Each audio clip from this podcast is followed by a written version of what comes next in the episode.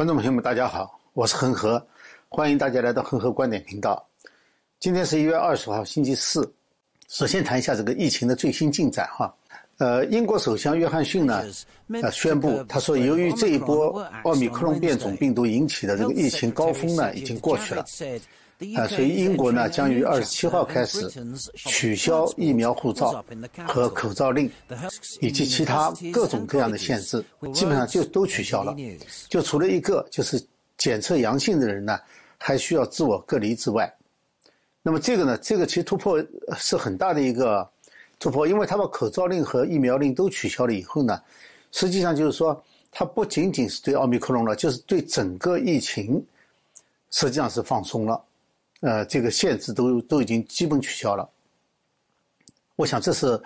可能在主要发达国家当中吧，最先取消这个严格限制的国家。那么，是不是很多国家都这样呢？因为英国这个决定呢，似乎是从疫情的角度，也就是说从科学或者医学的角度来看，它应该放松。但是呢，同样的资料并没有使其他的国家。走同样的路，实际上走了相反的路，就是欧美的大多数国家呢，似乎跟英国是完全反的。你看啊，前几天，法国国民议会刚刚通过了一个疫苗护照法，它的是以二百一十五票对五十八票通过的，就是这是有相当绝对的优势优势。那么这个法案呢，就是说对没有接种疫苗的人施加了非常严格的限制。就是使他们没有办法进入一些公共场所，你像电影院啊、剧院啊、商场、餐厅、咖啡馆、酒吧等等，啊，而且呢也没有办法去搭乘这个呃中长途的巴士，所以可以几乎说呢，这是呃让那些没有接种疫苗的人寸步难行。要知道，在法国拒绝接种疫苗的人数有四百九十万，大概是人口的百分之七点三，就是说。他把这么多的人口呢，就放到了一个受歧视的名单里面，就专门划到一群里面。这个好像在战后这个欧洲国家和其他的这个民主国家还非常少见的，就是把这个人口当中的一部分就公然的用歧视的方式把他们划为另类了。而奥奥地利呢，就是呃更严重了，它是欧洲第一个通过了一个叫做疫苗强制法。呃，就是说，不仅是在公共设施排斥和歧视这些没有接种的人，而是说你不接种就违法。就是警察可以在街上随便找一个人抓了以后说接种没有接种，如果你没有接种的话就要被罚款的。他不是不提供服务，而是说法律上就要惩罚的。所以说，跟英国实际上是完全相反的。呃，事实上呢，我觉得奥密克戎的变种在全世界的表现都差不多。呃，现在看来呢，都是传播极快，但是呢，住院和死亡率呢，并没有和确诊病例的这个暴增啊成比例上升。就是说，呃，因为它的基数大，所以说呢，可能住院率和住院和死亡都增加了，但是它并没有和这个病例数成比例上升。就相对来说是还是比较少的，呃，当然英国的这个新增病例数呢已经减少了，而法国呢，它在通过法律的时候，这个病例还处于高峰，呃，但是呢，它的下降是可以预期的，因为这个某种呃突变的变种的这个高峰啊，它不是立法的理由，因为立法呢是。着眼于长远的，不是短期的，所以就一个新的变种在短期内的一个高峰，而且可以预期到它的下降的时候去立法，这个是一个比较奇怪的事情。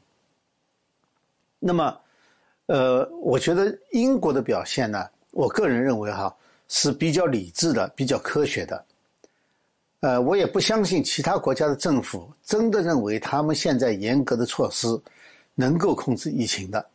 我觉得一定有其他不能说的理由。英国为什么不一样呢？呃，至少有一条，我觉得现在使用最广泛的疫苗都不是英国公司的。英国有一个阿斯利康，但是阿斯利康呢，显然很早就受了挫折，呃，因此这对英国来说可能也没有这个呃这么强大的疫苗生产厂商的这个说客的力量，就是个老比的力量，可能没有那么厉害，呃，不像美国的这些，呃，什么辉瑞啊，什么莫德纳，呃，这些都是这个非常强大。呃，但是同样，我觉得法国也没有啊，呃，法国更不如英国了。英国还有个阿斯利康，法国连阿斯利康都没有。但是为什么他会有这么这个严格的措施？所以我觉得这次疫情当中呢，这次疫情啊，很多政府的决策都是比较奇怪的，它不完全，甚至完全不是按照科学做出来的。呃，我觉得有太多的政治和利益上面的考量。那么，对于奥密克戎变种病毒的这个高传播性和突破性感染呢？呃，路透社有一个最新的报道，他采访了很多专家。那么这些专家都认为呢，就是由于奥密克戎使得这个群体免疫更加困难了。呃，我觉得这个说法呢，呃，没有多少证据来支持，因为群体免疫啊，它指的是人群当中对特定病原体的。产生的特异性免疫，那么这种免疫的人数达到一定比例之后呢，呃，这种病就流行不住，就没法流行开来了，就是它的传播就受到了限制，呃，也就不成为有严重威胁的大流行了，那可能成为地方流行病。那么这种特异性的免疫呢，它主要是通过两种方式来实现的，一种呢是被感染了，还有一种呢是疫苗。那以前没有疫苗的时候，这种传染病怎么停下来的？呃，从这个科学这个角度来看的话，那当然就是说大家都被免疫了嘛，群体免疫了。所以群体免疫在没有疫苗的时候，就是通过感染来实现的。那么路透社采访的这个呃，其中有一个是伦敦大学学院的一个计算系统呃生物学教授，他说呢，他说我们在媒体上。他说的是我们在媒体上哈，一直看到那些报道，如果百分之六十人口接种疫苗可以达到群体免疫，结果呢没有成真的，然后就变成了如果百分之八十人口接种疫苗就可以达到群体免疫，结果还是没有成真。那么他，但是这个我觉得他这个说法呢，其实是局限在一个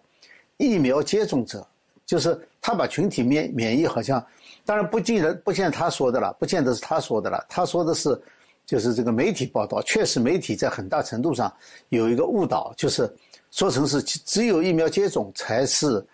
达到群体免疫的呃目标，呃达到群体免疫的这个途径。呃，那么这次疫苗呢，除了中国的国药和科兴是灭活病毒以外呢，其他大多数都是采用了这个病毒的刺突蛋白的部分。那么当然，这也是病毒突变最多的部分。采用这个做疫苗的话，它并不是对高突变的冠状病毒形成群体免疫的最佳途径、最佳设计。就是说，目前的设计其实都不是为了达到群体免疫的，因为如果你当时就考虑到这个冠状病毒的突变的话，而大家其实也知道，呃，冠状病毒是 RNA 病毒，而 RNA 病毒呢？呃，流感病毒就是嘛，它是很会突变的，所以说我觉得当时设计的时候呢，它就是应急措施，到现在还是应急措施。那么相比较而言的话，哈，呃，曾经感染过的人，因为他体内产生的免疫力啊，是针对全病毒颗粒的，所以反而可能更少产生这个奥密克戎或者是其他未来新变种的突破性感染。就说如果是曾经感染过的人，可能比打疫苗的人更少发生突破性感染，这在理论上应该是这样的。那么这里就有一个问题了哈，就是这个奥密克戎的高传播性和相对较轻的症状，是不是会更快的达到群体免疫？呃，按照路透社的报道呢，是很悲观的。现在还没有足够的证据、临床资料证明这一点，就说是不是能更快达到群体免疫。但是理论上呢，是应该是可能的，因为接种疫苗呢，它没有对奥密克戎变种形成足够的群体免疫，并并不表示奥密克戎不会对未来其他变种形成全体免疫。就是奥密克戎被感染过奥密克戎的话，那么可能会对未来的变种形成群体免疫，这是两回事情。呃，这个理由也很简单，我稍微解释一下哈，就是美国科学家呢一直在致力于开发一种适用于所有冠状病毒的叫做万能疫苗，就是 universal vaccine，或者也有人把它称为通用疫苗。那么它的根据是什么呢？就是为什么能够开发出这种万能疫苗呢？它的根据就是冠状病毒的某些部分啊，很少突变，也就是说，各个变种的病毒，不管哪一种，它的这一部分呢，这一部分都是一样的，不变的。你像弗吉尼亚大学医学中心有一个教授叫斯斯蒂文，呃，他和他的团队呢，已经确定了病毒上有一个稳定的没有突变的区域，这个区域呢被称为融合态 （fusion peptide）。那么这个，呃。就是这个东西呢，能够使病毒和人的宿主细胞的表面融合，呃，它的功能是这个。那么他们呢就认为，用这个区域做疫苗的话，就不用刺突蛋白了，用这个区域做疫苗，可能做出来的就是万能疫苗了。那么另外呢，就是美国这个呃军事医疗中心啊，就是那个里德军事医疗中心，他们这两年呢也一直在研制一种能够对付所有。呃，冠状病毒的疫苗，那很可能呢会推出来这种就是对所有的 COVID 的病毒都有效的疫苗，呃，甚至包括这个奥密克戎，它也有效。现在据说呢，这一个设想呢已经有了相当不错的结果，就是说，呃，初步实验结果很乐观。也就是说，即使有这么多突变的奥密克戎，它的这个部分呢都是保守不变的。好，那么我们就推。再接着推下去哈，就是由于奥密克戎变种病毒传传播，很多人感染，它形成的群体免疫呢，就很有希望对未来的新变种也有免疫作用。呃，因为未来的新变种呢，这部分很可能也是不突变的，所以说奥密克戎呢就起到了万能疫苗的作用，还不用你去打，还不用你去开发。这是理论上的哈，理论上这是成立的。当然不是说奥密克戎就没有严重的病例哈，它总是有例外的。你流感还死很多人呢。虽然美国目前没有关于这方面立法和新的行政命令哈，但是我们上次讨论过的最高法院的裁决呢，也应该是这个风向转变的开始，是一个信号。因为最高法院裁决，它毕竟呃影响到了几千万工人的。呃，这个正在工作的美国人，就是那个裁决，上次讨论过的哈，就是他否决了拜登政府百人以上大企业的强制接种令。那么，这个在各国政府竞相加紧限制的情况下呢，我觉得美国最高法院的裁决是比较早的一个发出的不同的声音和决定。这个呢，可能对美国将来的政策和呃全世界各个国家的。这个政府的疫苗政策可能都会有一定的影响力，虽然说他的裁决嗯不针对其他国家，但是会有影响。呃，好，刚才讲的呢就是关于这个奥密克戎这个新的变种，呃，现在有这个不少迹象表明，无论是在防治的方法上面，还是在这个呃政府的政策方面呢，都导致了一些不同的走向、不同的观点。那我们重点讨论了一下。那么现在呢，还有一个，前几天呢有一条消息，我觉得值得谈一下的，就是在十七号，呃，斯洛维尼亚他的总理呢接受了印度官方一个电视台叫全印电视台的采访，在采访当中呢，他就透露哈，说斯洛维尼亚呢，呃，正在与台湾洽谈互设代表处，并且呢，他直称台湾呢是民主国家，呃，并且针对中国反对台湾加入世卫组织呢。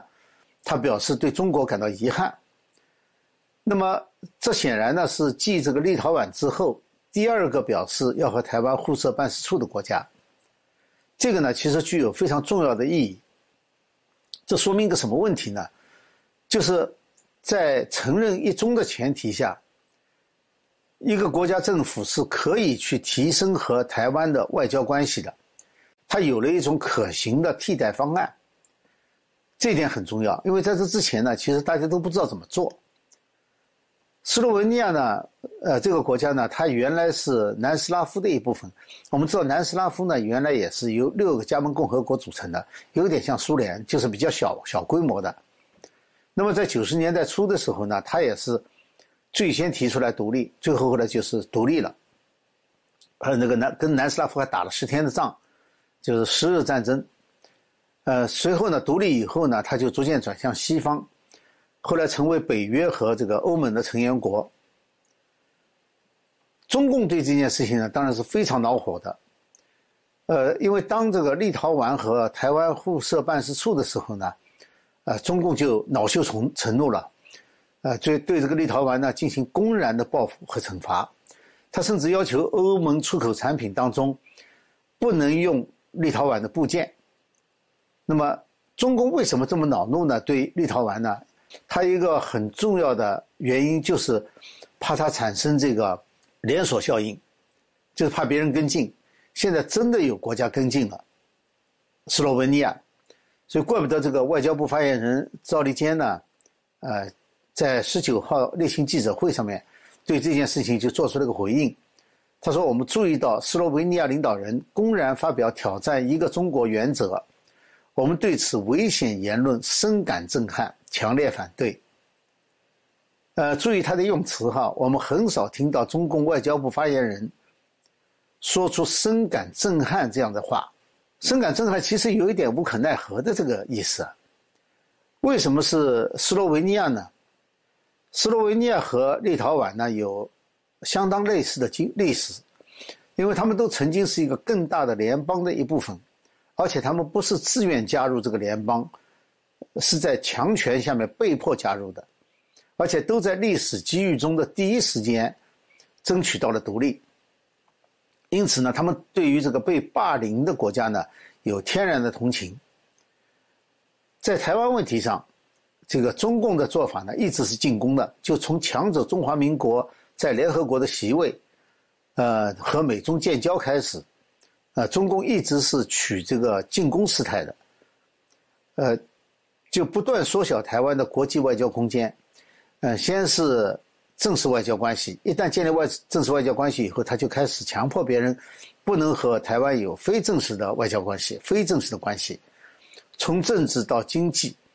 所以全方位的压迫和霸凌。比如台湾办事处，这个台湾办事处怎么就叫做公然挑战一中原则呢？呃，我不清楚中国和呃斯洛文尼亚。建交公报是怎么写的哈？我只知道中美联合公报在这个方面是有区别的。中方说的是一中原则，美方说的是一中政策。原则和政策不是一回事。一中，我个人认为，就是和中华人民共和国建立正式这个正式的外交关系。除此之外，应该是没有限制的。中共一直没有停止的，就是用金钱去挖台湾的邦交国。一直到现在，今年还有，就去年还有，嗯，所以台湾呢一直在这方面呢是处于守势的，但是呢，我们必须看到现在国际大环境呢确实发生了非常大的变化。虽然采取或者是打算采取实际行动的还只有立陶宛和斯洛维尼亚，呃，但是呢，有更多的国家呢是愿意支持他们的行动的，呃，而中共的报复行为呢？对中共其实没有什么帮助。你比如说，现在是，呃，用经济手手法去强迫欧洲站边、选边站。我想，难道欧盟敢去公然帮中共去惩罚自己的欧盟欧盟成员国吗？这不，这是不会的。所以，他实际上是，呃，把自己逼到了一个死角上。中共。那么，中共一直在这个国际关系当中呢，对台湾问题采取这个霸权主义行为，就是。威胁啊，恐吓啊，还有实际经济的惩罚，这些呢是一起使用的。这使得多年以来呢，没有哪个国家敢对中共说不。这还不仅仅是经济利益，虽然经济利益是主因，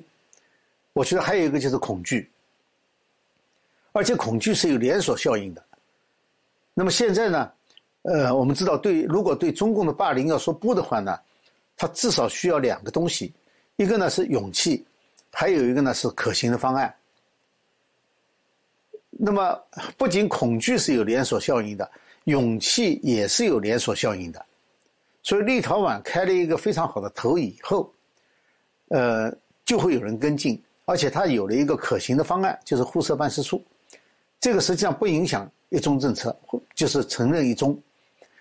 呃，我觉得现在这个连锁效应呢开始发酵了。斯洛文尼亚已经跟进了嘛，所以中共我可以说，中共几十年来的进攻终于遇到了阻力和反击，而且哈，有了第二块骨牌，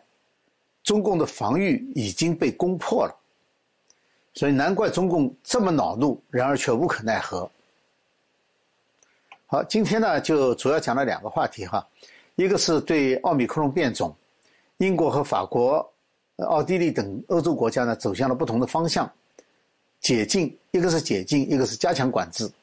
那么谁更科学，谁更政治？那我们稍微讨论了一下。另外呢，奥密克戎对群体免疫和疫情的走向呢，人们似乎也有乐观和悲观两种态度，呃，我们也讨论了一下。另外呢，还谈了就是在立陶宛之后呢，另一个欧盟国家斯洛维尼亚呢。也要和台湾互设办事处，成为第二块多米诺骨牌，啊，这个呢对中共、对台湾、对世界有什么意义？我们稍微讨论了一下。好，今天呢就谈这么多。如果喜欢我的节目的话呢，呃，请订阅、点赞和转发，呃，也感谢观众朋友们对我节目的支持。那么我在优乐客会员网站呢，呃，在专题节目有一个专题节目片，每周六晚上美东时间九点在油管播出。呃，如果错过九点的节目呢，呃，就要到优乐客的会员网站上去看。呃，这个会会员网站有很多其他节目了，呃，那个会员网站的网址在底下，希望大家能够支持。呃，同时在油管上呢，每周做两次节目。好，感谢大家的收看，我们下次节目再见。